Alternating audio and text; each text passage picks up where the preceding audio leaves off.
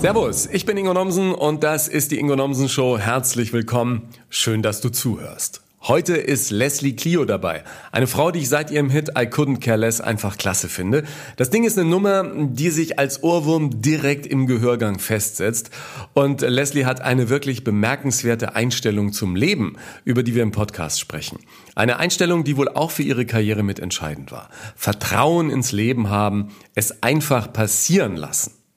Und das Beste, Leslie lebt in Berlin und war daher auch perfekt, meine Kontakte im Umfeld meines bald neuen Zuhauses im Vorfeld zu stärken. Ich muss euch ja sagen, dass sich unser Umzug weiter fröhlich nach hinten verschiebt, weil Renovieren, habt ihr vielleicht auch schon erlebt, immer etwas länger dauert und am Ende etwas mehr kostet. Gut, dass es bei mir nur eine Wohnung ist und kein neuer Flughafen. Mitte, Ende Oktober soll es dann endlich soweit sein. Ich freue mich jedenfalls sehr drauf und habe dann ja auch noch etwas Zeit, mich zu regenerieren. Denn ich hatte, Achtung, anschnallen, was ich die Tage erfahren habe, wohl eine Lungenentzündung infolge einer unerkannten Corona-Infektion. Wäre dann meine dritte. Ja, mein lieber Mann. Jetzt sagt mein Arzt aber, der Körper hat das alles selbst wieder in den Griff bekommen. Lunge und Herz funktionieren. Sport darf ich aktuell allerdings keinen machen. Bin jedenfalls froh, dass ich weiß, was hinter den spontanen Schweißausbrüchen nach der Treppe in den ersten Stock und dem kurzen Kindertragen in den letzten Wochen steckte. Ich war dann am Ende auch erschreckt, dass ich doch so lange gebraucht habe, bis ich zum Arzt bin. Jetzt freue ich mich, dass meine Laune genauso positiv wie mein PCR-Test negativ ist und ich hoffentlich bald wieder die Operation Waschbrettbauch aufnehmen kann. Das äh, muss jetzt natürlich erstmal pausieren. Logo. Zum Glück geht's jetzt live auf der Bühne schön weiter mit Events und Stand-up-Shows. Am Wochenende hat mich WDR 5 zum Comedy-Auftritt begleitet. Wann's im Radio läuft, erfährst du auf Insta. Die heutige Podcast-Ausgabe mit Leslie Clio ist ein wirklich wieder sehr interessantes Gespräch geworden über die Geheimnisse des Songwriting, ihr großes Vertrauen ins Leben und warum es manchmal auch ganz gut ist, dass Karrieren eine Wellenbewegung sind. Auch ein Hund spielt übrigens eine Rolle. Also, wenn ihr Fragen, Wünsche und Anregungen zum Podcast habt, gilt wie immer, schreibt mir jederzeit, empfehlt den Podcast gerne weiter, abonniert reichlich und jetzt viel Freude mit Leslie Clio. Okay, ladies and gentlemen, open your ears. It's the Ingo Nomsen Show. Servus Leslie. Servus Ingo! Dir geht's gut, höre ich. Ja, Warum die, soll es einem nicht gut gehen? Ne, die, die aktuelle Single heißt ja We Used to Love. Das klingt ja schon wieder so melancholisch und äh, so, so, so ein bisschen traurig. Das ist richtig, aber das ist ein ganz alter Schmerz. Der ist schon ganz ranzig. Ich habe ihn nochmal rausgeholt. ist denn das so, dass man als äh, Sängerin wirklich ja eigentlich dankbar sein muss für all den Schmerz und all die Emotionen, die da kommen, weil aus allem, was das Leben bietet, machst du einen neuen Song? Als Künstlerin generell, ja, ich glaube, man, man, äh, man verarbeitet ja alles, was einen bewegt, alles, was einen bewegt, inspiriert einen. Das ganze Leben als solches ist Inspiration. Und deswegen äh, ist, ja, ist mein Beruf so geil. ja, weil, du eigentlich, weil du eigentlich alles äh, irgendwie verarbeiten kannst. Du musst eigentlich nur wachsam sein und dich ins Leben lehnen. Und das, ähm, das liebe ich einfach. Hast du dann, dann so eine Kladde dabei und schreibst du irgendwie alles auf? Oder ich habe ein Handy, ich habe ein iPhone ah. und eine Notiz-App.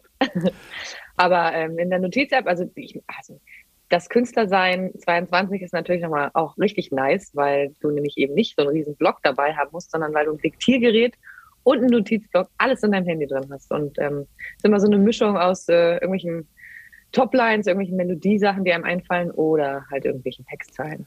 Vermehrt die, auch auf Deutsch in letzter Zeit, aber das heißt noch lange nicht, dass ich da was draus machen werde. Ja, und die Textzeilen, die singst du dann einfach spontan ein und baust die danach zum Song zusammen? Oder fällt dir da teilweise ein Song wie äh, ein Stern vom Himmel, der einfach komplett äh, so ins iPhone eingesungen später seinen Weg auf die Platte findet? Mehr oder weniger, aber so dieses so vom Blitz getroffen sein, sich ans Klavier legen, äh, setzen und dann ist der ganze Song mit der ganze Song äh, da, ähm, das hatte ich so noch nicht, aber auch wahrscheinlich daher, weil ich bisher auch nie so viel selber am Klavier komponiert habe. Das ist für mich gerade so ein bisschen so mein Next Move. Ich habe jetzt irgendwie eigenes Label rausgebracht und selber produziert und jetzt wäre auch mal alleine schreiben der nächste Move. Freue ich mich auch drauf. Aber bis jetzt war es immer eher so dass vielleicht mal so ein ganzer Chorus oder so gekommen ist. Also mhm. jetzt letztes Jahr ist ja Millionär rausgekommen. I can't get enough of you, baby, I swear. Just gotta love you, gotta take it in. Und so weiter. Und der Refrain ist mir tatsächlich als Ganzes zugeflogen. Den habe ich so in die Session reingebracht. Krass. Also immer unterschiedlich. Hast du dann Oder auch so neulich habe ich, neulich hab ich ein Gedicht geschrieben. Auch schon. Und das war wirklich so, ja, ja, es gibt so ein, ähm, so ein Buch, das heißt also ich zitiere, ich schon wieder Big Magic, das ist immer das Buch, was ich so gerne zitiere. Da ist auch so ein, so ein Ding drin, so ähm, von, von so einer Dichterin, die auch immer das Gefühl hat, die Muse hat sie dann immer überschüttet und war sie vielleicht gerade auf einem Baumwollfeld irgendwie was anbauen oder so. Und wenn die dann, wenn das Gedicht dann kam, dann kam das immer als Ganzes und dann musste sie ganz schnell ins Haus rennen. Und wenn sie es nicht schnell genug geschafft hat, war das Gedicht wieder weg. Und die hat dann immer so geistesbesessen immer dann direkt ein ganzes Gedicht und das war dann da. Und es ist ja immer diese, diese Frage bei, bei Künstlern oder mit Kreativität, wo kommt das eigentlich her? Ne? Kommt es aus dem Universum und sind wir nur, sind wir nur Medien? Ja, oder man muss sich vielleicht auch einfach nur hinsetzen und, und anfangen. Also ich merke, dass ganz viel entsteht einfach aus der Situation heraus, dass du wirklich da bist, die Gitarre in der Hand hast oder den Laptop offen oder äh, einen Blog und dann einfach mal was schreibst. Weil diese ganzen kleinen Gedanken, das mache ich jetzt auch für mein Live-Programm, dass man sich ab und zu mal was aufschreibt, was man wieder lustig findet und was man stand-up-mäßig verwursten kann, dass man am nächsten Tag dann noch weiß, äh, was der Gedanke dahinter war, ja. Also wenn du ja. nachts aufwachst und irgendwas schreibst und am nächsten Morgen sagst du, ja, äh, was habe ich mir Why? eigentlich dabei gedacht? Was, was, was sollte das werden, ja? ja. Also ich glaube, es ist eine Mischung aus Disziplin und äh, Offenheit für das, was das Leben bringt. Ja, also genau, und das eine, zurück zu deiner Frage, meistens sammle ich ganz lange, dann ist jetzt gerade, wenn ich in der Phase des Sammelns, ich habe jetzt eine Auszeit gehabt den Sommer über, habe eigentlich nur so immer mal, also alles niedergeschrieben, was die Muse mir so gebracht hat, habe jetzt aber im Prinzip einen riesengroßen Einkaufswagen mit ganz viel Zeug und jetzt wäre eigentlich der nächste Schritt, dass man mit diesen Zutaten was kocht und dann ähm, daraus Songs bastelt. Ähm, da bin ich aber noch nicht. Ja, ist es denn auch schön, dass man dann so eine Geschichte wie, wie Used to Love, was ja ein trauriges Lied über das Ende einer ja. Liebe ist, dann eben ja. erst Jahre später rausbringt, weil man damit auch rausgehen will vielleicht, ne? Weil sonst, wenn es gerade aktuell passiert, ist es vielleicht dann noch schwieriger, so einen Song zu schreiben und dann auch äh, schnell rauszubringen oder zu performen. Ja, das hat sich wahrscheinlich mit, mit Spotify jetzt geändert, weil jetzt ist ja immer so total, es gibt ja nicht mehr diese langen Vorlaufphasen so mit Plan und so. Bei einem Album hast du ja mindestens drei Monate, da, wo das schon fertig ist, äh, bevor das dann rauskommt und so. Und wenn du es dann tust, dann ist es tatsächlich schon thematisch Schnee von gestern vielleicht für dich. Aber so mit Spotify ist es schon wieder auch anders, ne? weil du natürlich, wenn du jetzt einen Song, also sagen wir mal, du schreibst Montag einen Song, dann denkst du dir Mittwoch, der ist geil. Hau ich raus. Freitag Freitag machst du dich an die Produktion übers Wochenende, dann gibst du ihn irgendwie Dienstag beim Vertrieb ab, dann kommt er eine Woche später Freitag raus. Also das geht tatsächlich mittlerweile ja sehr schnell in dieser ganzen Selbstveröffentlichung Spotify-Welt. Ja, wann hast, hast du zum ersten Mal den Gedanken gehabt, ich mache das alles selber? Weil du hast ja auch mittlerweile ein eigenes Label und, und bist sozusagen ja. dein eigener kreativer Chef. Genau. 2020, eigentlich genau in der Pandemie. Also ich habe ähm, im, im, März, April 2020, das war also der erste richtige Lockdown, da war ich im Studio für mich wirklich und habe einfach ja, die Zeit genutzt, einfach da so ein bisschen mehr reinzugehen. Oh, warte mal, ich muss meinen Hund, ich habe meinen Hund aus Versehen im Schlafzimmer eingesperrt. oh nein, bitte, bitte nicht, nicht, dass sich Tierschützer noch melden und und äh, Guten Morgen, mein Schatz. Hallo. Ein Langschläfer. Er ist ein absoluter Langschläfer, ja, ja. Was für einer ist das? Ein Westi. Willst du mal Hallo sagen? Ein, Schmupsi? Willst du mal Hallo sagen? Komm. Der Cäsarhund, oder? Ja, genau. Ja. Er kam gerade. Er hat keine Lust. Er ist aber, ich zeige ihn dir gleich noch, der ist, äh, der hat äh, zwischen seinen Augen, ist ja ganz pink, weil ich, äh, äh, wegen meinem Lippenstift. Ich dachte, du hättest Nagellack verschüttet oder so. Nein, wegen meinem Lipgloss. Das sieht ein bisschen witzig aus. Anyway. Aber, äh, also die Pandemie hat dich dazu gebracht, einfach zu sagen, so, ich nehme das jetzt ja, selber genau. in die Hand.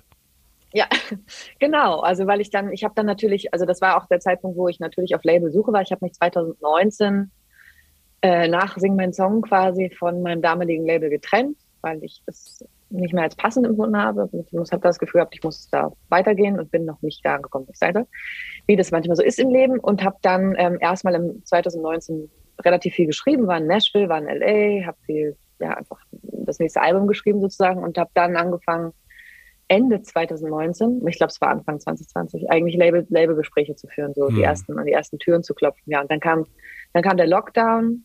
Ähm, dann hat man irgendwie, dann war dann sowieso schon das Sommerloch sozusagen. Also es war halt irgendwie, und irgendwie gab es dann zwischendurch dann eigentlich immer nur Absagen, wo ich dann dachte, in sowas möchte ich nicht länger sitzen. Ne? Hm. Also es gibt ja immer so bei manchen Sachen so, also ich meine. Ja, es ist ja auch mal interessant zu erfahren, dass jemand, der so erfolgreich ist, augenscheinlich nach außen hin wie du, auch Phasen ja. im Leben hat, wo es dann ja. einfach nicht so gut läuft und wo man dann plötzlich sagt, ey, Alter, äh, so kann es ja nicht weitergehen. Ne?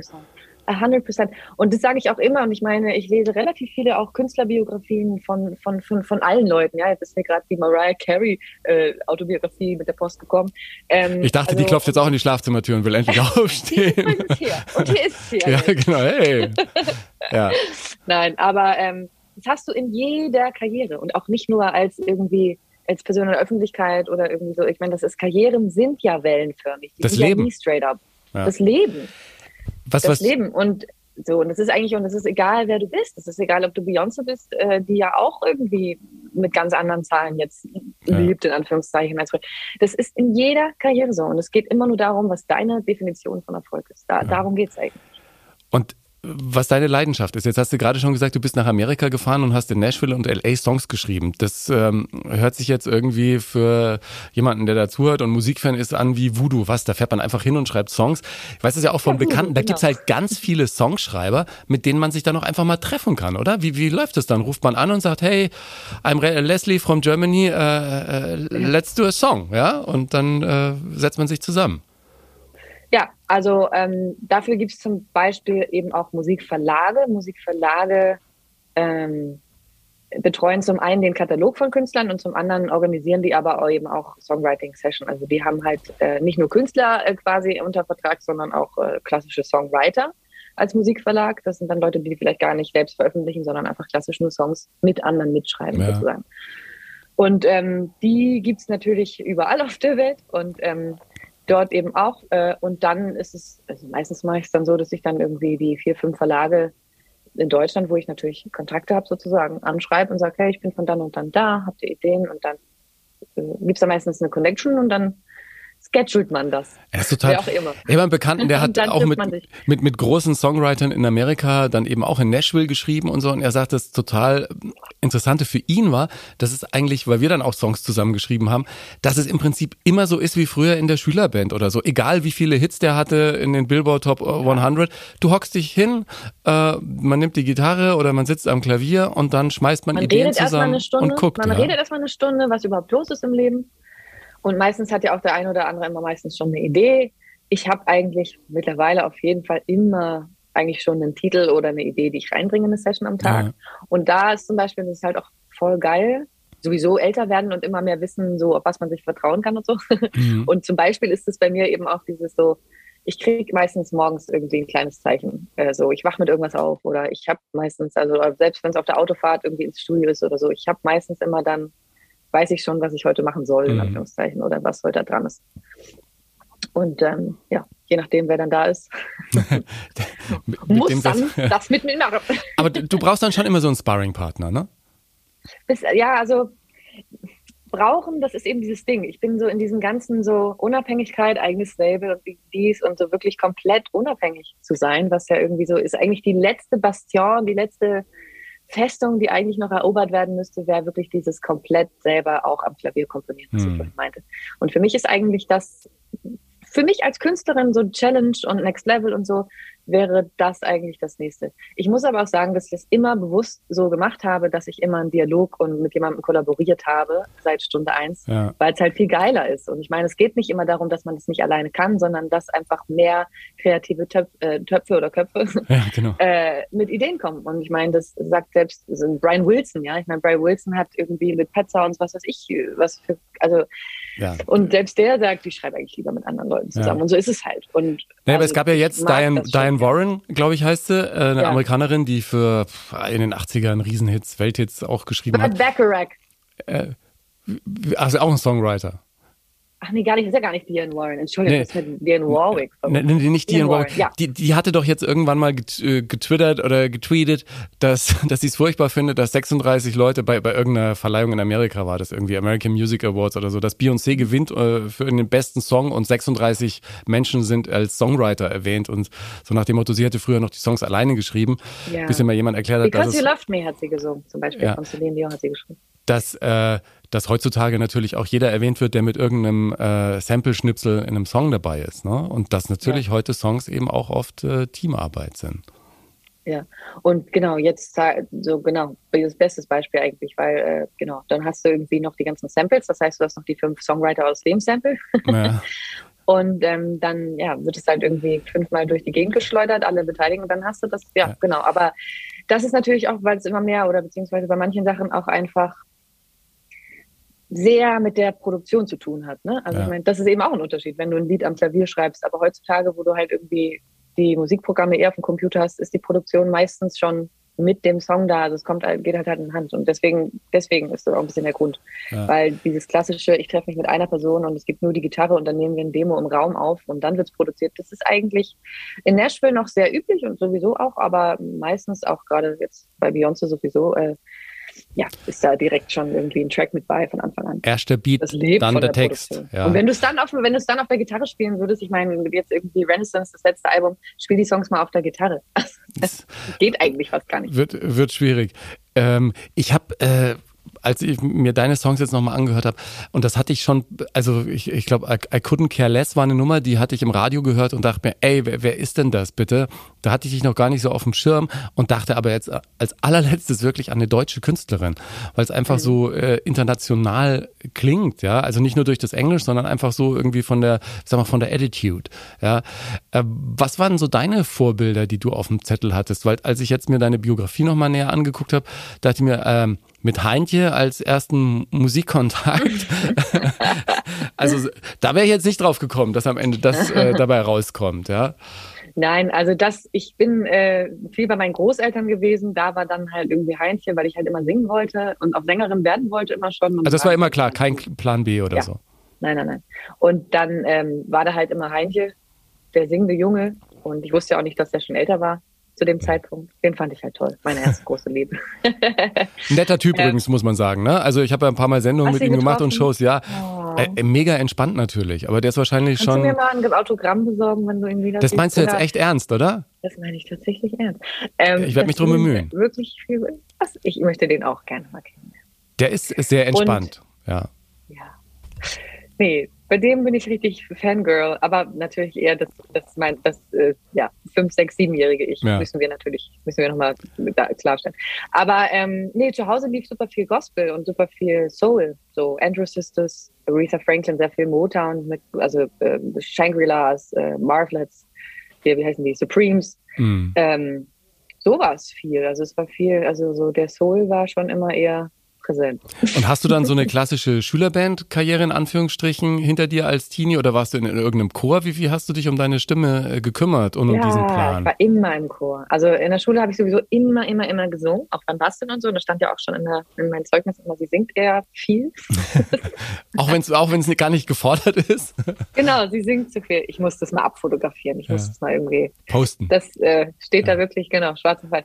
Ähm, und so war das halt wirklich. Also ich habe einfach wirklich den ganzen Tag gesungen und habe dann ähm, ja immer im Chor gesungen, auch immer gerne die Solo-Strophen genommen ähm, und habe dann Gesangsunterricht gehabt, seitdem ich 13 bin. Habe ich klassischen Gesangsunterricht bekommen. War das dann auch im Internat? Weil du, weil du warst ja ab 12 im Internat, ne?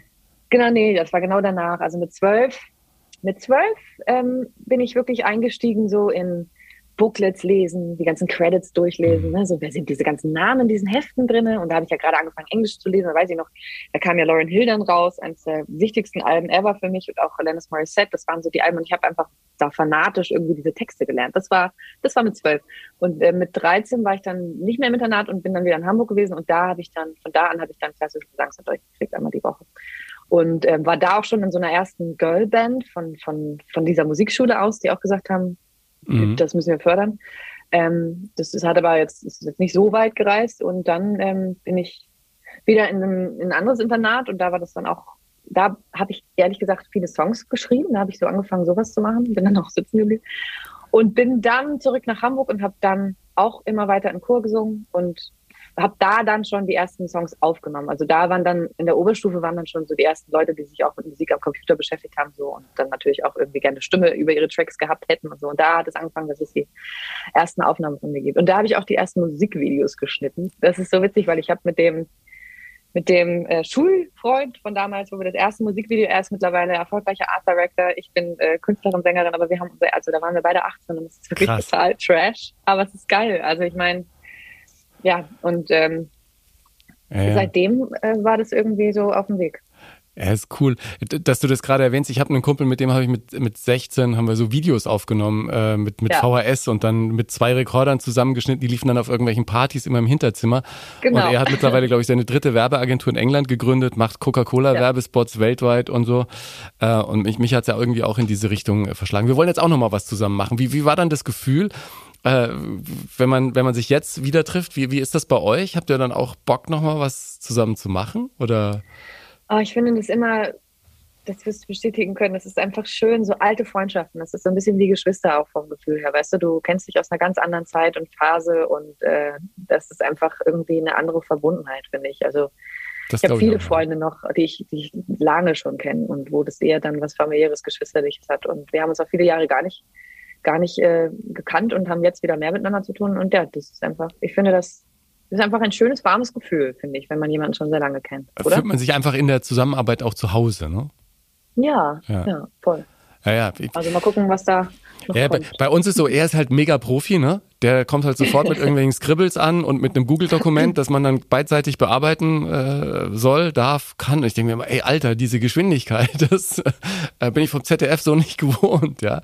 Äh, ich bin gespannt, was da am Ende dabei rauskommt. Wir äh, haben eine, eine süße Idee für eine kleine, für eine kleine äh, Serie. Jetzt hast du Internat zweimal erwähnt. Äh, wir haben ja mit der Band, als ich in Murnau wohnte, oftmals in Ettal geprobt. Die hatten ein mega Equipment für die Jungs, die in Ettal auf dem traditionsreichen Internat waren. Die hatten einen super Probenraum, perfekte Kellerbar und so. War das bei euch auch so ein Internat, in dem man sich ausleben konnte oder eher so, so Hogwarts-mäßig streng auch auf der anderen Seite? Ja, eher. Es war also das zweite, also das erste Internat war sehr frei. Das war in Schleswig-Holstein. Das ähm, war super. Das war auch schon so leicht angeranzt. Es war ein altes Schloss, aber das war so relativ renovierungsbedürftig. Burg Schreckenstein. Die und, Älteren werden sich erinnern. ja, genau. Ja. Und ähm, da gab es auch eine Serie, die hieß Schule am See. Also wurde da gedreht, da gedreht, oder was? Mhm. Ähm, und das hat aber dann irgendwann halt dann auch zugemacht. Ich war vorher schon weg, aber es hat dann so zwei, drei Jahre später zugemacht. Ähm, und das, äh, ja, das war irgendwie eher locker. Da mhm. habe ich dann auch, genau, da gab es dann auch so, wie heißt das, Gilden. Und dann habe ich dann meine Fotogilde, habe ich Fotos entwickelt im Darkroom und so. Und also, ähm, doch da habe ich ein bisschen schon so eine Sache gemacht. Darkroom ist ja gut. Mama, ich bin im Internat, wir haben ein Darkroom. Cool. und, oh. Wie heißt denn das? genau. Im, äh, das heißt doch so. Nicht? Ja, ja, in, in der Dunkelkammer. Doch, aber Dunkelkammer. Das genau. ist doch ein Darkroom. Genau. so, und dann, äh, Gut, und, in den meisten ähm, Darkrooms darfst du keine Fotos machen, ja? Ähm, aber im zweiten nicht. Das zweite war dann in Bayern, das war eher so ein bisschen schnöde. Echt, wo? gesagt, da gab es nicht so, ja, in, in, in Wiesenheit, in Unterfranken. In Franken, kannst in du auch Fränkisch? In, Ki in Kitzingen. Ja, mein Vater sei Auto. Kann ich eigentlich nicht. ja. Rosen, Rosenkohl. Rosenkohl. Rosenkohl. Rungelrüben. Nee, ja, also Rote Rüben. Rote Rüben. Genau. Rote Rüben. Ja, das läuft doch noch. Das läuft doch noch. Das läuft noch. ja, aber da ja, gab es dann da auch eine Schulband und so? Nee, überhaupt nicht. Da war es total schnöde. Also da war nicht so viel mit Kreativität, ehrlich gesagt. Das war so richtig trocken. Ja, aber wenn man, ähm, wenn man sich jetzt deinen Weg anguckt, dann Hamburg und dann äh, wirklich auf dem Weg zum Abitur, erste Jobs und so weiter, gesungen im Studio, dann warst du eigentlich schon äh, on the track, ja, und sagst mhm. aber dann trotzdem nach dem Abi, ich hau jetzt erstmal ab, ähm, ich gehe nach Indien. Ja. Und zwar ja. allein. Ja, wir gehen hier meine ganze Biografie durch. Naja, wir haben ein bisschen Kann Zeit, aber. Äh, dieses Gespräch meinem, ähm, meinem Vorstellungsgespräch. genau. Was hat Sie dazu gebracht, alleine nach Indien zu gehen? Ja, das ja. Äh, ist ja schon ein großer Schritt. Für mich war das nicht so. Also das war einfach für mich völlig selbstverständlich, ehrlich gesagt. Ich bin ähm, sehr frei groß geworden. Ich bin ähm, ja, wie gesagt, schon mit, mit zwölf da im Internat und war ja dann auch die ganze Zeit durchgehend da gefühlt. Ähm, ja. Und in, in, äh, in Bayern auch, da war ich eigentlich dann immer bei Freunden am Wochenende und war so einfach wirklich immer schon. Ich bin dann mit 17 in meine eigene Wohnung und habe seitdem gejobbt und war einfach auf eigenen Beinen schon. Ich musste sehr früh erwachsen sein und bin das auch einfach so, so war mein Upbringing. Und deswegen war für mich nach dem Abitur ganz viel Geld gespart zu haben und nach dem Abitur einen Rucksack zu nehmen, nach Indien zu gehen, überhaupt nicht weird, sondern es war für mich völlig logisch. Ich habe es auch gar keinem erzählt. Es hat auch, glaube ich, nicht so viele Leute interessiert. Ich habe einfach ein Ticket gebucht und bin dahin. Und das, so bin ich aber bis heute. Ich habe einfach ein ganz großes Vertrauen ins Leben und ich finde das Leben voll super. Und ich weiß, mhm. dass Menschen in der Essenz immer gut sind und dass es ganz, ganz, ganz viel Schönheit und Freude auf der Welt gibt und dass der Gott in den kleinen Dingen lebt und ähm, dass ja, dass man eigentlich die Freude als solches immer an erster Stelle stellen sollte. Und ja. die Freude und so kriegt man am meisten mit, wenn man aufmerksam ist. Und aufmerksam ist man meistens auf Reisen auch viel, weil du da natürlich, äh, ja, nochmal, du hast ja nicht den Alltag, der dich auffrisst oder irgendwie so einen Tunnelblick auf irgendwelche Arbeitstabellen, Excel-Tabellen oder so, sondern weil du einfach da und präsenter bist. Und das mache ich einfach wirklich immer regelmäßig, muss das machen. Also um die Seele frei zu machen und um irgendwie neue Kraft zu tanken und einfach neue Eindrücke mitzunehmen. Um mich lebendig zu fühlen letztendlich, um mich lebendig zu fühlen und irgendwie ja, und auch wieder, wieder hier, Künstlerin, am Ende ist das auch für mich Arbeit, Recherche. genau. Weil du Sachen erleben und Sachen irgendwie so und ähm, deswegen, also ich habe das, äh, ich bin das oft gefragt worden in den letzten Jahren natürlich immer wieder, hattest du nicht Angst und ist das nicht, findest du das nicht und so und nein, finde ich nicht. Ich fand, also ich bin dann da gelandet in Indien. Ich hatte irgendwie einen Kontakt bekommen von irgendwem, das irgendwo, irgendwo für mich vielleicht da mich äh, auf mich warten könnte. So, und dann war ich irgendwie in einem Hotel, bin dann mit einer Rikscha in so ein Kinderheim. Das hat es mir eben irgendwie organisiert und dann hatte ich da irgendwie schon eine Holländerin kennengelernt. Dann bin ich der, äh, mit der auch mit der Rikscha irgendwie in die nächste große Stadt. Dann bin ich da mit einem Tuck, da habe ich mir einen Motorroller geliehen und habe dann irgendwie die Frauen mit ihrem Gemüse nach Hause gefahren und irgendwie mich da ein bisschen nützlich gemacht und habe mich einfach ins Leben gelehnt. Und dann habe ich dann da am Bahnhof irgendwie so eine englische Reisegruppe getroffen. Dann habe ich bin ich sofort mit denen mit, weil die zwei Tage nach Varanasi hochgefahren sind im Zug und so. Ich ähm, wohin der Wind dich trägt, really. Und das ist eigentlich bis heute so. Und, und da bist du mit großem Selbstbewusstsein einfach auch zurückgekommen, oder? Dass das der richtige Weg ist, sich einfach ins Leben reinfallen zu lassen. Ja, aber so war ich auch schon immer. Also hm. das so, also das, ja. Ja, und irgendwie sehr, sehr selbstständig, gelebt, ne? Du, du hast ja gerade gesagt. Selbstständig und auch fearless, also im Sinne von, mir wird nichts passieren. Und ähm, äh, weißt du, wir kommen, wir, wir, kommen aus Deutschland, wir kommen aus einem der reichsten Länder der ganzen Welt. Wir haben ein ganz funktionierendes, tolles Gesundheitssystem und äh, Sozial, Sozialstaat. So, wir, das sind Welten dazwischen. Wenn du jetzt meinetwegen irgendwie in Indien durch die Straße läufst und siehst, wie viele ja. Äh, Menschen letztendlich irgendwie wirklich auf in Pappkartons schlafen und trotzdem mit einem Lächeln durch die Gegend gehen. Weißt du, also das fand ich faszinierend in Indien und das hat mir ganz viel auch Vertrauen ins Leben gegeben, das irgendwie mit 20 zu sehen sozusagen. Guck mal, mir kann eigentlich, weil es, was es mir gesagt hat, ist, mir kann nichts passieren, ehrlich ja. gesagt. Mir kann nichts passieren. Ich weiß, dass das Universum das gut mit mir meint, das hat einen Plan für mich, das hat mich so gemacht, weil es was mit mir vorhat, das hat mir diese Stimme gegeben und dieses, ich bin genau so, weil ich was machen soll. Und ähm, das wird alles gut werden. Ich hatte einfach wirklich, ich hatte einfach nur Bock aufs Leben und keine Angst, ehrlich gesagt. Und dann mhm. ja, bin ich so weitergereist, ne? war ich noch in in hier und da und dort, überall war ich. Also hast du hast den asiatischen Raum noch abgegrast? Genau, dann war ich noch in Neuseeland so zwei Monate, bin dann mit dem Van ein bisschen rumgetuckert. In Neuseeland kannst du mit dem Finger schnipsen und schon bist du im Besitz eines Autos. Das ist Wahnsinn. ja, Neuseeland genau muss toll so. sein, war ich noch nie. Ja. Ja, super. Aber äh, dieser Gedanke, sich ins Leben reinfallen zu lassen und, und darauf zu vertrauen, dass was Tolles passiert, den hatte ich mein ganzes Leben nicht, bis ich einen Monat in New York verbracht habe und dann gedacht habe, ey, ist der mhm. Wahnsinn, äh, was alles im Leben passieren kann, wenn du es plötzlich einfach ja. passieren äh, lässt, ja. Lässt. Und dann einfach dich natürlich. auch mal äh, einfach fallen lässt, wie du sagst. Ja, das ist so und es macht so frei und ich habe dann ich habe das so ein bisschen eigentlich dieses Lebensgefühl so ein bisschen verloren als das dann losging mit mit meiner äh, Karriere sozusagen, als es dann mit der Musik losging, weil da war dann, also ne, fast forward irgendwie drei, vier Jahre. Ja da bin ich ja dann mit Care, weißt du, bin ich unter Plattenvertrag, also einen Plattenvertrag unterschrieben und auf einmal wollten ganz viele Menschen ganz viel von mir und es war ganz viel, also gefühlt so irgendwie, mhm. weißt du, es waren dann Erwartungen, ich natürlich auch eigene und dann auf der anderen Seite hatte ich gar keine Erwartung und dann war aber auf einmal irgendwie All Eyes on Me und auf einmal lief der Song überall und ich bin auf einmal bei Stefan Raab aufgetreten und war für ein Echo nominiert und es war alles gefühlt so in fünf Minuten und ich war so, was ist das denn jetzt hier? ja, wenn man sich mal reinfallen lässt, ne? und ähm, das war total toll, aber ich muss dir sagen, warum ich glaube, ich, das ist ein interessantes Thema, dieses, was passiert bei einem Künstler oder in einer Karriere nach dem Hype sozusagen. Ne? Ja. Also so, ein Hype hat jeder, aber es hält nicht, es ist nie für immer. Man ist nie die, man ist nie für immer an der Spitze. Das so funktioniert alle, also funktioniert halt nicht. Ja. Gar nichts, auch, auch nicht der Kapitalismus. Und ähm, deswegen äh, war ich eigentlich auch da immer so ein bisschen, ich nehme das jetzt mit, go with the flow, ich tue mein Bestes aber es wird mich auch danach noch geben. Und das hat nicht alles nur mit mir zu tun. Ja. Weißt du? Und das war ganz wichtig. Das habe ich mir irgendwie immer gesagt. Und ich glaube, das ist auch der Grund, warum ich jetzt noch so gut gelaunt weitermache. Ja, ja aber du Weil machst mir, nicht du machst mir sehr, definiert, weißt du? Ja, du, du machst ja einfach einen sehr ausgeglichenen Eindruck. Ja, du hast jetzt vorher mit so einem Halbsatz wieder gesagt, ja, hat glaube ich auch keinen interessiert, dass ich irgendwie weg war und du hast vom Internat berichtet. Das Verhältnis zu deinen Eltern und deiner Familie ist, ist aber schon okay, loose. oder? Let's call it loose. Wie bitte? Let's call it loose. Ja. Also eher der lose, ja, ja. Mhm. Aber, aber du, ich, das ist okay es, für es dich. Hat mich ja zu dem gemacht. Ja, na klar, es hat mich ja, ja zu dem gemacht, was ich, äh, wer ich bin sozusagen. Ja. Also ich meine, es hat mich ja so selbstständig und ins Leben vertrauend und auch stark gemacht letztendlich so. Und vor allen Dingen, wenn du früh irgendwie, du, ich hatte ein ganz genaues Bild. Das ist ganz witzig, weil da habe ich äh, mit meiner Patentante auch neulich länger drüber, weil ich hatte halt ein genaues Bild, wer ich sein will, wer ich bin und wusste ich, wo ich hin will.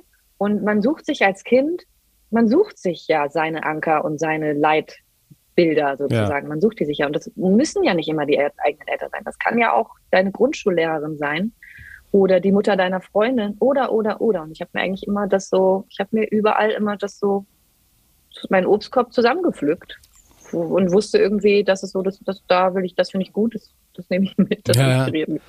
So irgendwie. Hat diese Frage, äh, wer will ich eigentlich wirklich sein? Ja, das ist eine Frage, die mich bis heute irgendwie ähm, ja. umtreibt. Ne? Weil ich, also ja. ich für mich kann sagen, glaube ich, das wird eine Frage sein, die mich äh, mein ganzes Leben äh, noch beschäftigen wird. Weil mein, mein Buch heißt ja nicht umsonst Hilfe, ich bin zu nett, weil, weil ich jahrelang einfach immer nur anderen recht machen wollte. Und ich hatte zwar einen großen Plan, äh, im Kopf, weil ich wollte immer zum Fernsehen und auf die Bühne und äh, irgendwie andere Menschen unterhalten. Das war so äh, mein Ding und das irgendwie äh, selber genießen und, und anderen eine schöne Zeit machen. Und das im besten Fall noch mit ein bisschen Köpfchen. Und das hat ja auch ganz gut äh, geklappt, aber irgendwie fühlte ich mich äh, auch nach 20 Jahren ein bisschen, äh, bisschen lost, ja. Helf Gott. Gesundheit.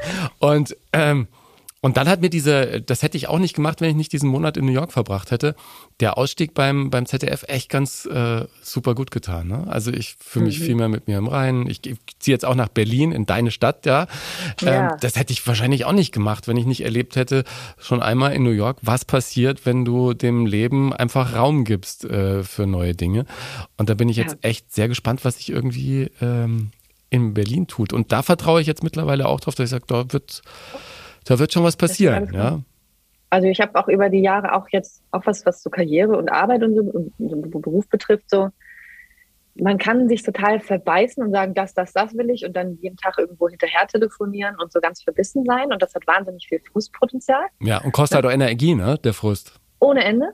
Oder du sagst, nö, das wird alles auf mich zukommen. Das einzige, meine einzige Aufgabe ist, positive Energie zu haben und positiv zu sein, weil ja. sei ein Magnet und dann kommt es von alleine.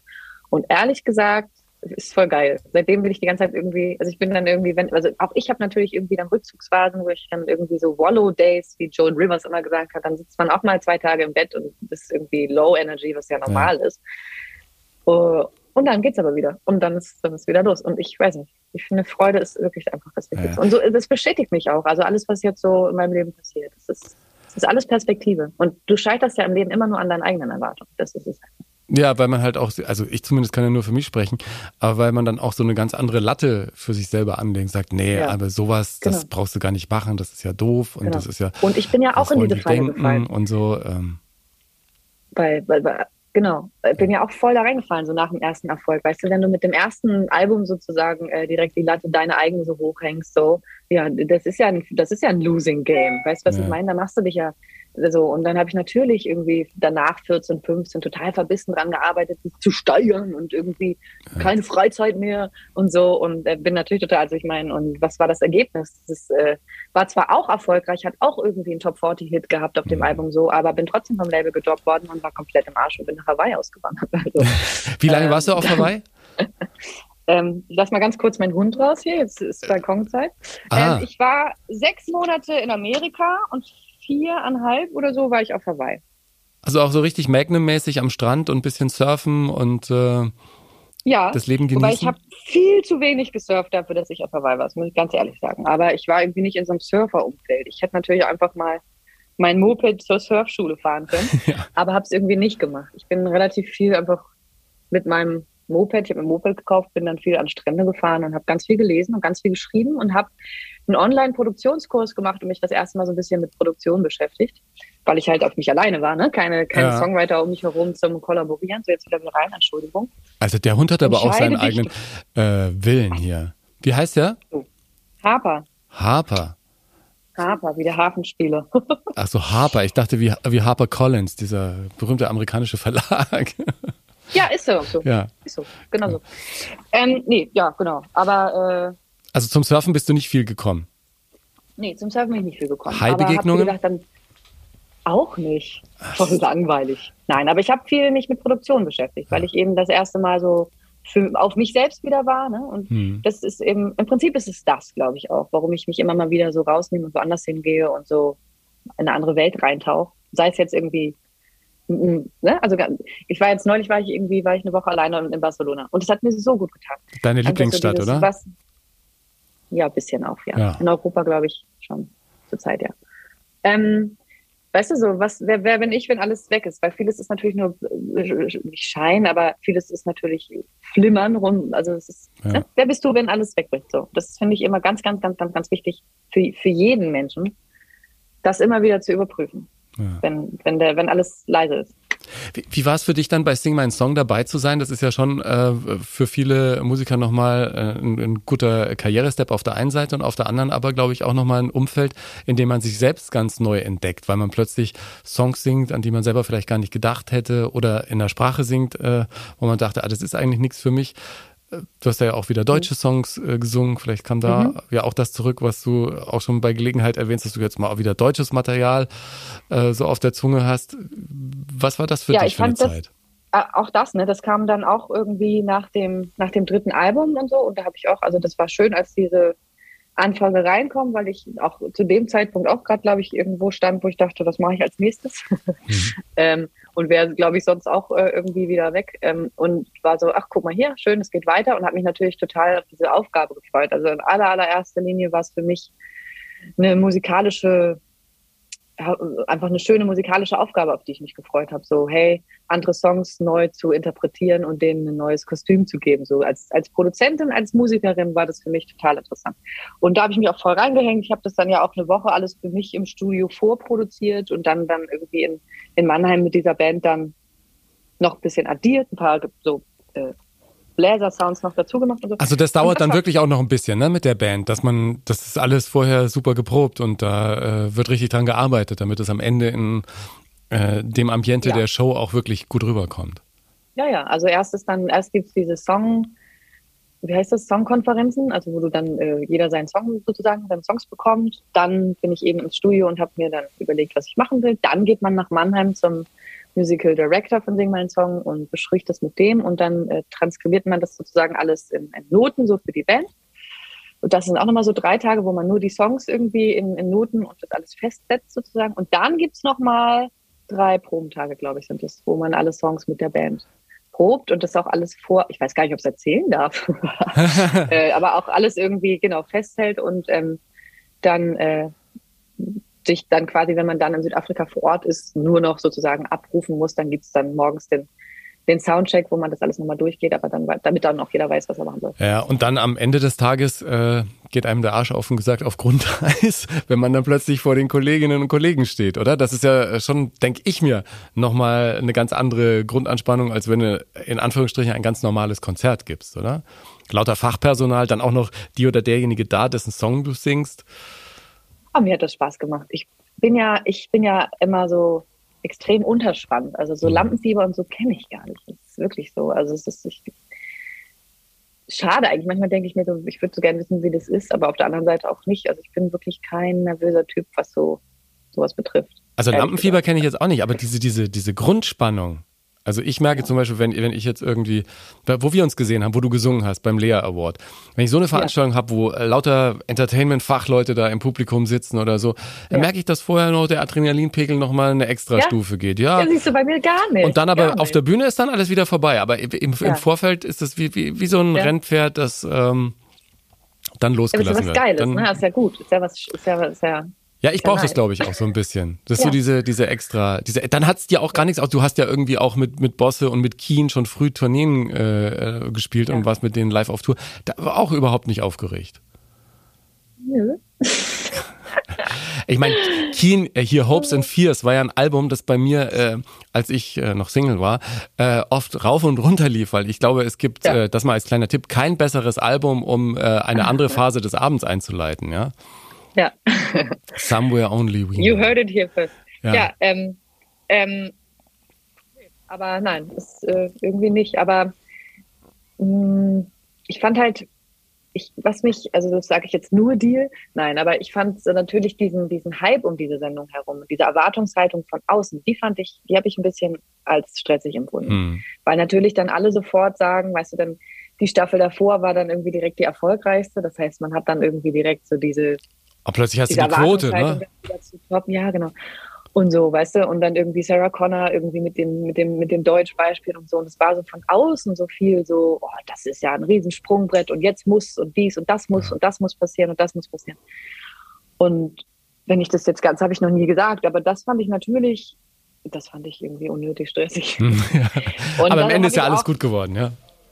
Ja, aber so, das ist dann, ich meine, man muss halt wirklich damit leben, dass damit muss man halt einfach leben. Jeder Mensch hat Meinungen über dich und jeder Mensch interpretiert Sachen unterschiedlich und jeder Mensch macht sich ein Bild von dir und ne, gibt dir, gibt dir, gibt dir Namen sozusagen und damit das, also ich meine, the minute you realize, das ist nicht wichtig, also das, ne, wo du wirklich nicht drauf hörst oder so und das ist auch dieses schöne Zitat von Reese Witherspoon, das ist so, die Minute, wo du, in, wo du wirklich entscheidest, dass es dir egal ist, was andere Leute von dir denken, bist du einfach frei und ähm, vielleicht mache ich das zu doll?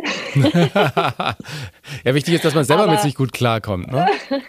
ja, genau. Und ähm, also das, das, das fand ich irgendwie ein bisschen nervig. Aber ansonsten habe ich da eine gute Zeit gehabt und ähm, habe auch einfach ja mein Bestes reingegeben. Ich habe mich reingegeben und das, was ich zu geben hatte, habe da wirklich mein alles reingegeben. Und darauf bin ich stolz und das das kann man jetzt auch noch bei Spotify hören. genau. Und es ist, ähm, eine schöne Freundschaft zu Judith Holofernes ist bis heute daraus entstanden. Ähm, auch unter anderem, also auch ein sehr schönes Takeaway und so. Ja. Und deswegen, und Südafrika als Land auch, wow. Mega. Ich war ja da noch bei Reisen. Warst du schon mal da? Ja, ich war mal da. Ich ähm, hab, äh, bin, äh, bin Botschafter von, von, der Hugo Tempelmann Stiftung und bevor ich das, äh, mhm. dieses Botschafteramt sozusagen angenommen habe, ich gesagt, ich will mir das mal angucken. Die betreiben dort unten Krankenhäuser und ähm, wollte mir das einfach angucken und äh, die sagten dann, geh vorher nochmal drei Tage irgendwie Krüger Nationalpark und so, lad die Energien auf das ist jetzt, äh, das ist schon emotional fordernd, was du dann siehst. Ne? Und wenn du dann mhm. wirklich dann auch siehst, wie morgens damals um, um halb sieben oder um sechs wurden da die ähm, full-blown AIDS-Patienten da einfach vom Krankenhaus abgeladen aus Pickups ne? Mhm. und äh, mhm. dann ins Krankenhaus getragen und dann dort äh, versorgt und umsorgt und, und, die meisten überleben dann glücklicherweise auch. Und das, äh, also guckt euch da gerne mal ähm, all die zuhören, die Hugo Tempelmann Stiftung äh, im Web an, die leisten da hervorragende Arbeit. Und vorher war ich eben dann im Krügerpark und äh, das war, pff, also ich bin ja ein, so ein bisschen fränkischer Schisser, ne? Wenn, was so wilde Tiere angeht und große Tiere, aber wenn du dann aber zum kommst ersten... du auch aus Franken? Ja, ich bin ein Nürnberger, ich bin in Nürnberg geboren. Ach so. Ähm, dann und Kannst dann, du das doch viel besser, was lässt du mich hier auflaufen? Nein, ich dachte, du wusstest das. Nein, ich, äh, ich fand es so faszinierend, diese, diese Tiere dann wirklich in freier Wildbahn so nah zu sehen und so. Das war faszinierend und hat meinen Respekt vor der Wildnis nochmal irgendwie ähm, in, in, auf, eine, auf eine andere Stufe gebracht. Ja. Also mhm. so zu sehen, wie ein Elefant neben dir da so ein, so ein Baum einfach rausreißt mit dem Rüssel oder eben so Löwen da. Beste Tiere. Ist, äh, irre. Ja. Also echt. Äh, oder du fährst unter einen Baum und dann sagt er, jetzt gucken Sie mal bitte hoch, da liegt ein äh, Gepard im Baum oder Leopard, ein Leopard im Baum. Ja. Und du guckst hoch und dann liegt es, fahr weiter bitte, bitte, bitte weiterfahren. da muss jetzt nicht. Ja, oder wenn du dabei bist, wenn ein, ein, ein, ein äh, Nashorn einen Busch zermalmt, ja, die Geräusche, das ist so krass so laut, ja. Und oh, da möchte ich jetzt auch hinfahren. Ja, das ist schon schön. Das ist schon schön. Aber ich finde überhaupt, ähm, ich habe so, ich habe ja echt, bevor ich diesen Monat in New York war, habe ich immer nur Urlaube gemacht, die waren so fünf Tage. Afrika waren, glaube ich, auch fünf Tage. Ich war mal, ich war mal sechs okay. Tage in Alaska. Das war auch irgendwie. Was? Ich, Viel zu kurz. Ich, ich, dachte immer, ich, ich darf, kann nicht so lange Urlaub machen. Das äh, ähm, könnte, könnte der nächste Job kommen. und dann auch diese Geräusche von, von, also was, das war wirklich das äh, Beeindruckendste und im Nachhinein auch äh, wahrscheinlich ähm, eines der Geräusche, die unsere Erde in eine andere Richtung bringen werden. Wenn du äh, an so einem Gletscherabbruch stehst mit einem Schiff und hörst, wie dieser Gletscher äh, in Alaska abbricht, mhm. erst so ein, das donnert so und dann, es ist, es klingt unheimlich und ähm, ja, wenn man es dann mal gesehen hat, hat man da auch einen ganz anderen Eindruck davon. Ja. Deswegen, also. Nach Alaska möchte ich auch. Ja, verreist, aber fliegt nicht, ja, wegen dem Klima. Vielleicht per Anhalter genau. nach Alaska. Zu Fuß. Ja. Was, ist, was war der schönste Ort, wo du mal warst? Der schönste Ort, an dem ich mal war. Ich glaube, es war Alaska, Brooks Falls. Ja. Die, ja. äh, das ist der Wasserfall, den du aus allen äh, Dokus kennst, wo die ganzen Bären stehen und äh, die Lachse fangen. wenn dann so ein Bär an dir vorbeiläuft, dann ähm, wird es ja auch ganz... with joy. Ja, genau. Das, das Interessante ist, damals äh, mit einer mit einer Cessna, ich weiß jetzt auch ewig her, bestimmt 12, 13 Jahre, äh, fliegst du da zwei Stunden durch die Gegend und dann landet der irgendwo auf einem auf einem äh, auf einer kleinen Wasserstelle und dann sind da zwei Häuser und das ist die Rangerstation und dann gehst du rein, kriegst eine Unterweisung, sagst, hier ist Bärengebiet und dann zieht er so ein Overall raus, der wirklich ein, an Fetzen. Das passiert, wenn ein Bär zu nahe kommt, also äh, please pa wow. passt auf euch auf und dann gehst du da aber alleine rum, ne? Und äh, sagen einfach, die Bären wollen nichts von euch, die laufen nur vorbei. Und so. Es ja. war, äh, also das äh, ein Ort, der mein Leben verändert hat. Und ansonsten natürlich New York. Cool. Ne? Also äh, das ist meine Lieblingsstadt. Leider nicht die von meiner Frau, aber. Äh. Aber, aber würde sie, kommt sie trotzdem mit? Sie kommt trotzdem mit, natürlich. Sie würde überall hin mitkommen. Also, ja, das, deswegen komme ich ja auch mit nach Berlin. Was würdest du sagen, ja. brauche ich unbedingt, äh, bevor ich in Berlin äh, starte? Ich glaube, in so vier, fünf Wochen werde ich umziehen. Äh, was ist so, äh, dass das, äh, soll man sagen, dass das seelische Rüstzeug, das man als Neuberliner unbedingt im Gepäck nein, haben muss? Einfach, nein, positive mind wie, wie überall, wirklich. Mm. Ich glaube nicht, dass du jetzt irgendwas Besonderes brauchst. Aber heißt das, dass du gar nicht nach Berlin willst, oder wie? Doch, doch, ich habe jetzt richtig Bock. Ich war, wir waren jetzt ein paar ja. Mal da wegen äh, Wohnungsrenovierung und so und da sind überall ja. äh, süße Plätze. Es ist nicht weit bis zum Zoo mit dem Kleinen da, äh, ja. gleich um hier, das ist so Wilmersdorf, Charlottenburg, schöne Plätze, viel Grün viele Kitas. Also, ja. ich kenne ja auch ein paar Leute in Berlin. Also, ich freue mich jetzt sehr drauf. Schöne Cafés. Ja, ne? Eine neue Stadt ist wie ein neues Leben. Also ja, ja. every change of scene is a delight. Insofern, ich bin halt ein bisschen Berlin überdrüssig äh, gerade. So, du gibst mir den Staffelstab sozusagen. Ich gebe, genau so machen wir es, ja, voll. und ähm, ich, ja, genau, werde, glaube ich, mal ein bisschen nach Barcelona gehen und da einfach mal in Ruhe schreiben und ja. neue Projekte vorbereiten. Vielleicht auf Spanisch dann. Du hast jetzt auf Französisch, hast du auch schon gesungen? Auch, ja, stimmt. Und vor allen Dingen ist Spanisch auch wirklich einfach nicht schwer. Das muss ich immer wieder sagen. Hasta la also, vista, also, Baby. Ja. Das ist sogar Arnold Schwarzenegger hingekriegt. dos. nee, ja. Aber sag, Le Leslie Clio, ich weiß gar nicht, wer mich das die Tage Leslie gefragt Clio. hat. Ja, als, als mich einer die Tage gefragt hat, ob das ein Künstlername ist, habe ich gesagt, äh, ich glaube nein, aber ich, ich frage das nochmal. Ist, äh, nee, nee, nein, nein, das ist kein Künstler. Na eben, ist ein echter Name, ne? Passt. Also, ja, ja. Ist echter Name. Das ist ein echter Name. Und wie ist es mit Ingo Nomsen? das, ich hätte mir längst, wenn ich das Geld hätte, einen neuen gekauft. nee, nee. Äh, der, der passt schon. Ich entlasse dich nicht aus diesem Podcast, ohne dass du mir deinen besten Song der Welt für die Spotify-Playlist mit auf den Weg gibst.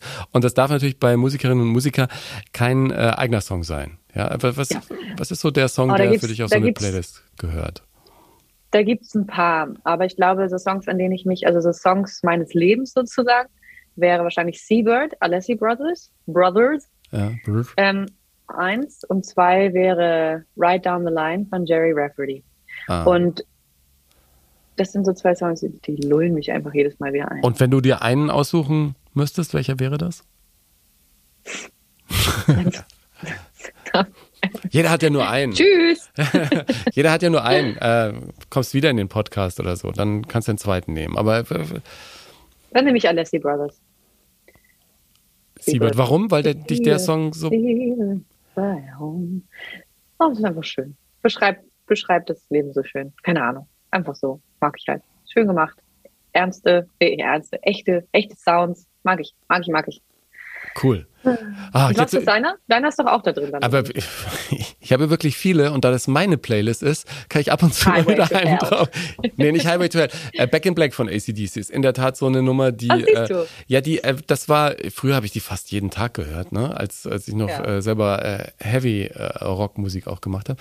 Aber ja. heute höre ich die Nummer, wenn es mir gerade mal nicht so gut geht oder also die, ja. die, wenn der erste ist ja kein, kein ganzer Akkord, sind ja nur zwei Töne, aber mhm. wenn die um die Ecke kommen, dann, ähm, dann stehe ich stramm und dann, dann bin ich wieder zurück im Leben. Hello again. Ja, ja, so ist es. So soll es sein. Voll. Dann habe ich für dich äh, den Song, den ich auf die Playlist packe. Den Hund wollen wir noch sehen. Dürfen wir den noch einmal, einmal gucken? Ja, der pennt hier. Puppi. Ja, der pennt halt. Puppi, Puppi ist auch. Hallo. Schwupsi. Schwupsi. Er äh, stellt sich tot gerade. Hast du jetzt noch Live-Termine? Kannst ihn aber im Internet finden. Harper the Westy Boy. Ganz groß auf Instagram. Wir, wir photoshoppen ihn gleich rein. Warte, ja, nee, warte als, nächstes, als letztes nimmst du die Kamera und dann äh, kannst du die bewegen. Ich, ich wollte nur noch wissen, ob du in dem Sommer noch ein so. bisschen was live machst oder ob jetzt erstmal es ist doch gar kein Sommer mehr, aber ja, gefühlt. du bist gut drauf. Das ist eine gute Attitude. nein, also offiziell ist der Sommer ja erst äh, Mitte Oktober. Auf, aber ja. genau. Nee, ich, ähm, äh, warte, was haben wir denn jetzt? September. Ja, also wie gesagt, ich werde jetzt eigentlich so schnell es geht nach Barcelona gehen und ähm, werde dort dann äh, mich mehr mit Klavier und Songwriting beschäftigen und ein bisschen schreiben. Also das ist wirklich meine Aufgabe in Barcelona. Ich glaube, dass ich, das geht jetzt besser, wenn ich mich rausnehme und ja. habe jetzt irgendwie mal, also je nachdem, wann wäre meine Wohnung in meinem Freundeskreis äh, mal kurz untervermietet, also wenn du jemanden weißt. genau. Dann, ähm, wenn ich das eingetütet habe, dann gehe ich mal rüber. Du verlängerst quasi den Sommer in äh, Barcelona. Aber ich freue mich, dich irgendwann mal ja. wieder live auf der Bühne zu sehen, weil beim Lea ja. war das irgendwie wirklich allererste Sahne. Und man merkt auch, dass dir das natürlich äh, am meisten Spaß macht, ne? wenn du auf Ach, der Bühne stehst. Ja, ähm, ich äh, bin äh, im April gehen wir dann wieder auf Tour. Das heißt, äh, Ende Februar komme ich dann spätestens wieder. genau. Und im April gehen wir auf Tour. Die ist noch nicht announced. Warum eigentlich? Müsste ich gleich mal checken. Ähm, ja. Ist ja deine Firma, ne? Sprech mal mit deinen Menschen. genau, sprech mal mit mir selber. Genau. Ich muss, ich muss mich anrufen. Diskutier das mal ähm, mit dir. Genau, aber wir gehen auf Akustik-Kirchentour. Also in, wir spielen in Kirchen, was ich mega Ach, geil cool. finde. Aus dem einzigen Grund, weil ich Bock drauf hatte. das ist ja das Gute, wenn man das Leben selbst in der Hand hat, kann man wirklich machen, worauf man Bock hat. Ja, ja, ja so. Und äh, in Berlin spielen wir in der Passionskirche. Das ist aber noch gar nicht announced, aber es wird auf jeden Fall so, glaube ich, stattfinden. Insofern ja, cool. kann ich es schon mal droppen. Das ist im April. Ja, und bis dahin werde ich, glaube ich, einfach mal wieder die, die mich von der Muse küssen lassen und ähm, den Gott ein Nebenmann sein lassen und einfach wirklich schreiben. Also es wird eher so ein, ein, ein Offline-Herbst, sag ja. ich mal. Also so, ne, so wo man jetzt irgendwie ja einfach für sich ein bisschen reingeht in die Kreativität. Dann freuen wir uns auf viele neue Songs und auf ein Wiedersehen live im nächsten Jahr. Und jetzt, liebe ja. Leslie, zeig uns einmal noch den Hund. Jetzt, jetzt kannst die Kamera, jetzt kannst die Kamera. Ah. genau. ich verlinke natürlich alles in den äh, in den Shows. Ja, jetzt sehen wir einmal noch Puppi. Wo ist er denn? Wo ist er denn? Das ist aber ein schöner Tisch, den du da, da hast. Da ist er. Oh, sehr süß. Der schläft ja. Oh. Hallo, mein Spazi. Guck mal, sag mal Hallo. Sag mal Hallo. Siehst du, wie pink er auf seiner Stirn ist? Ja, sind. Guck mal hoch. Ja, ja, genau. Sehr süß. Leslie, ich danke dir ganz herzlich. Äh, ich danke dir. Komm noch gut durch diesen Rest Sommer und viel Spaß in Barcelona. Servus. Dankeschön. Komm mich gerne besuchen. Ich wünsche dir viel Erfolg noch bei der Finalisierung der Renovierung und dann wünsche ich dir einen ganz, ganz tollen Einstieg in Berlin. Ähm, das wird super. Das wird super. Ich gehe davon aus. Neues, Ciao. Neues Kapitel. Bis dann. Ciao. Wenn du mehr zu den Menschen im Podcast wissen und tiefer in die Themen eintauchen willst, in den Shownotes gibt's jede Menge Links dazu. Folg mir auf Instagram oder Facebook, teile den Podcast mit deiner Community und anderen, denen er gefallen könnte, poste dein Feedback unter den Beiträgen zur Folge oder schick mir einfach eine Nachricht. Wenn du Lust hast, schau gerne auch in mein Buch Hilfe, ich bin zu nett rein, in dem ich meine Entwicklung der letzten Jahre beschreibe, raus aus der Nettigkeitsfalle, rein in ein ganz neues Leben. Ich freue mich, wenn du auf Apple Podcasts oder Spotify eine ehrliche Bewertung abgibst, das erhöht die Sichtbarkeit der Show. Dank dir dafür. Die Playlist zum Podcast heißt Der beste Song der Welt und die gibt's auf meinem Spotify-Kanal. Alles wird in den Show Notes verlinkt. Dir vielen Dank fürs Hören heute und bis zum nächsten Mal.